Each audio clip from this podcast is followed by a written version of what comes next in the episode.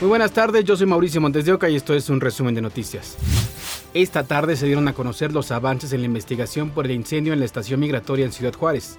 Autoridades detectaron irregularidades en la empresa de seguridad privada que se encargaba de proteger el inmueble. Entre ellas, que solo contaban con cuatro elementos registrados.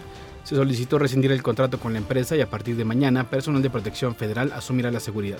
Además, se dijo que se giraron seis órdenes de aprehensión tres funcionarios del INAMI, dos policías de seguridad privada y, una, y la persona que inició el incendio. Órdenes que se solicitaron por el delito de homicidio así, doloso, así como por condolo eventual y eh, por el delito de lesiones. Vincularon a proceso a seis personas señaladas de un asalto millonario en una farmacia de Guadalajara. Ya están tras las rejas los seis sujetos señalados de cometer un asalto millonario en una farmacia de especialidades sobre la avenida Niños Héroes y López Mateos en Guadalajara. El día de los hechos, los zampones sometieron a dos empleadas y a un gerente de la tienda para llevarse medicamento controlado. El jueves 26 de enero en este mismo establecimiento ingresaron cinco sujetos armados y encapuchados. Se llevaron 15 mil pesos en efectivo y un monto de 3 millones de pesos en medicamento controlado. Un sexto sujeto los estaba esperando aquí para luego darse a la fuga.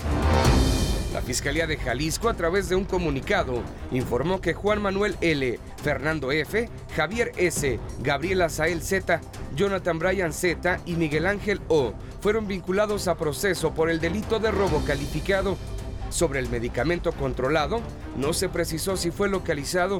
Autoridades sanitarias señalan que la mayoría son colocados en el mercado de forma clandestina. Lo que nosotros notamos es que no podemos darle trazabilidad debido a que hay tantas manos intermedias, es decir, no llega de manera inmediata al consumidor final, sino que hay muchos, muchos intermediarios y eso evita que la autoridad sanitaria, tanto COFEPRIS como nosotros, hagamos la trazabilidad del medicamento.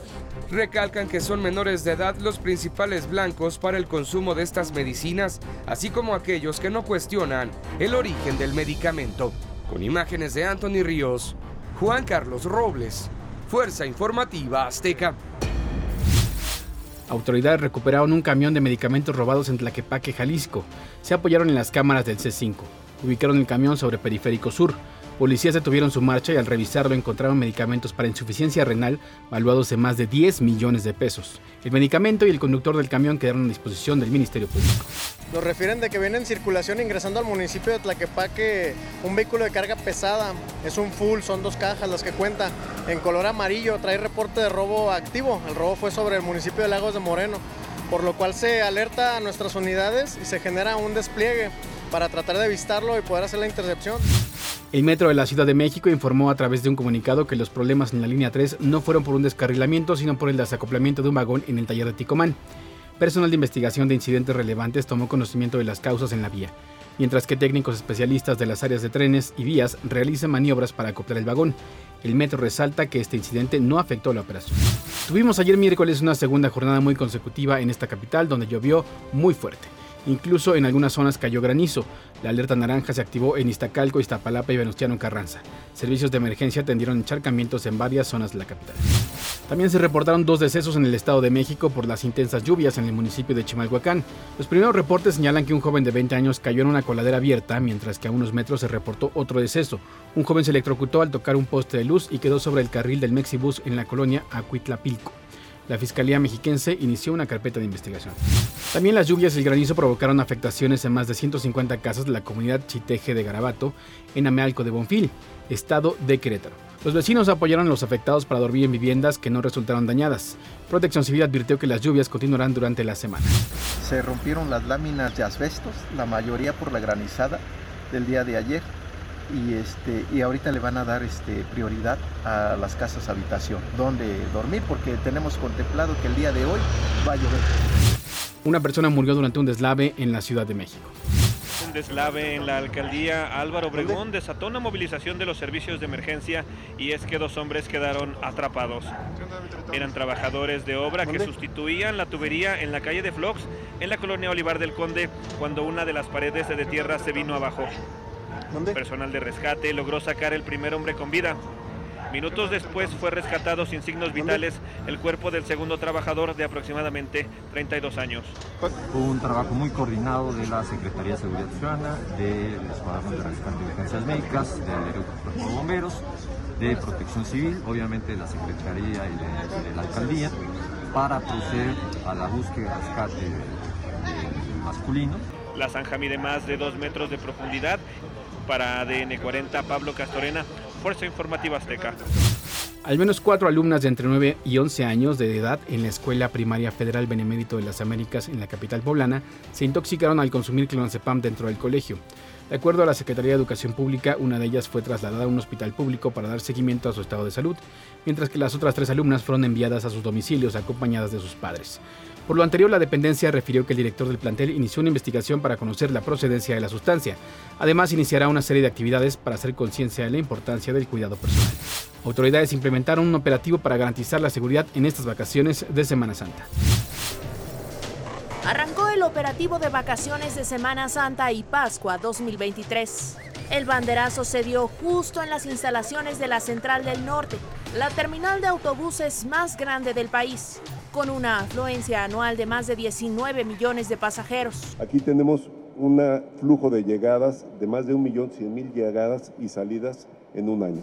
En estas vacaciones, la Terminal Central de Autobuses del Norte trasladará a 80.000 viajeros y el Aeropuerto Internacional de la Ciudad de México a otros 40.000. Por cada mexicano, mexicana que vuela en servicio aéreo, hay dos mexicanas y mexicanos que se mueven a través de los autobuses.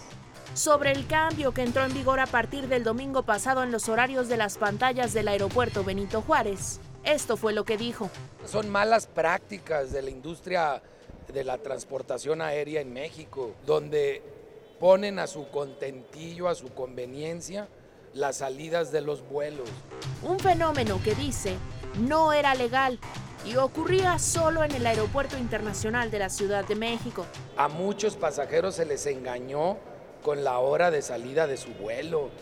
Y bueno, no voy a salir a las 8 de la mañana, voy a salir a las 9 y media. Eh, bueno, pero no voy a salir a las 8 de la mañana, voy a salir a las 7 de la noche.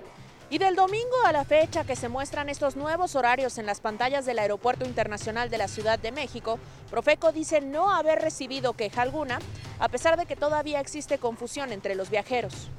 Ilse Lorena Trejo, Fuerza Informativa Azteca. En otros temas, los líderes parlamentarios en San Lázaro no se ponen de acuerdo para elegir a los cuatro nuevos consejeros del Instituto Nacional Electoral. El asunto se resolverá mañana por sorteo. Así lo dispone la ley. Todavía esta tarde se reunirá la Junta de Coordinación Política para buscar los consensos, pero todo apunta a que llegarán hasta mañana. De hecho, empezaron las pruebas con dos mesas y una urna transparente.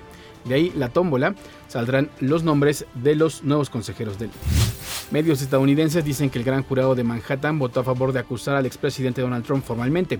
De ser así, sería el primer exmandatario de Estados Unidos que enfrentaría cargos penales. Recordemos que el fiscal de Nueva York lo acusó de haber ocupado dinero secreto durante las campañas electorales de 2016 para sobornar a la exactriz porno Stormy Daniels. Hasta aquí las noticias al momento en este podcast informativo de ADN 40. Yo soy Mauricio Montes de Oca y nos escuchamos en ADN 40 Radio.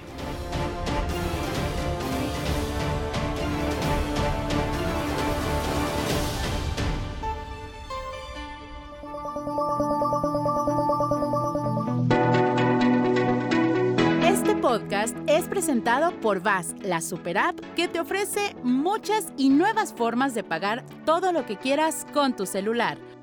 Olvídate de las filas y dedícate a lo que más te gusta.